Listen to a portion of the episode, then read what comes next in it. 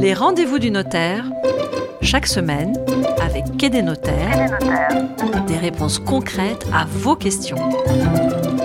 Comme chaque semaine, Patrick McNamara, le fondateur de quai-des-notaires.com, répond aux questions concrètes que vous lui posez. Bonjour Patrick. Bonjour Alexis. Aujourd'hui, c'est une question de Chantal qui nous écrit de Saint-Dizier dans la Haute-Marne. Pourquoi les frais de notaire sont-ils si élevés? Et est-il possible de négocier des frais de notaire moins chers avec le notaire?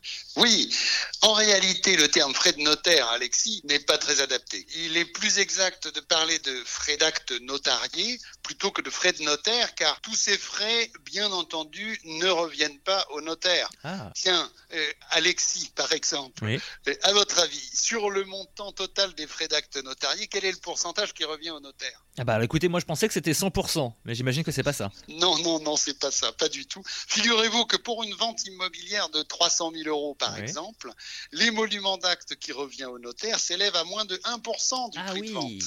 oui, et pour de nombreux actes, même de plus en plus nombreux d'ailleurs, comme l'acte de notoriété ou l'acte d'inventaire dans une succession, l'émolument d'acte qui revient au notaire a été fixé par le gouvernement à moins de 100 euros.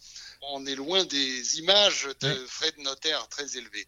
Pourquoi donc ces frais de notaire sont-ils si élevés, comme le demande Chantal, et que se cache-t-il derrière ces fameux frais de notaire? Eh bien, trois éléments composent les frais d'acte notarié. D'abord, les taxes. Elles représentent plus de 80% des frais d'acte. Ah. Deux types de taxes sont versés à l'État. Les droits d'enregistrement qu'on appelle également droits de mutation, qui sont proportionnels au prix de vente et que le notaire verse à l'État au moment de la publication de l'acte de vente au service des hypothèques, au service de la publicité foncière. C'est le nouveau nom du service qui gère le fichier immobilier.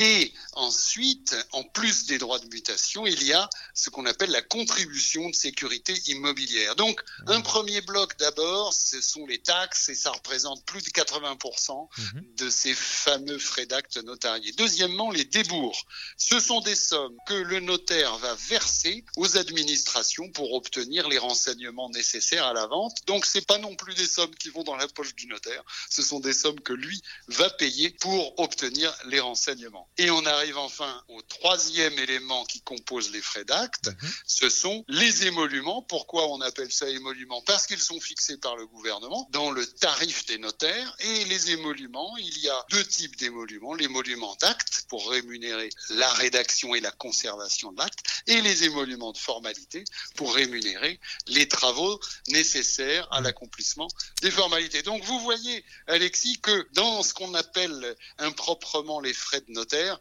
il y a finalement trois éléments, les taxes, les débours et les émoluments du notaire et que les émoluments du notaire, en tout cas les émoluments d'acte, avoisinent les 1% du prix de vente. Alors pour reprendre, euh, Patrick, la question de Chantal de Saint-Dizier, euh, est-ce qu'il est possible de négocier des frais de notaire moins chers avec le notaire? Alors malheureusement, Chantal, pour tous les actes qui sont régis par le tarif des notaires, c'est-à-dire qui sont fixés par le gouvernement, mmh. il n'est pas possible de négocier le tarif du notaire est le même, quel que soit le notaire, qu'il soit notaire à Paris ou euh, en province. C'est pareil dans toute la France. En revanche, il y a une partie des actes du notaire qui n'est pas régie par le tarif des notaires et qui sont régis par les honoraires libres. Donc le notaire, lorsqu'il fait un acte qui n'est pas soumis au tarif des notaires et qui est régi par des honoraires libres, ah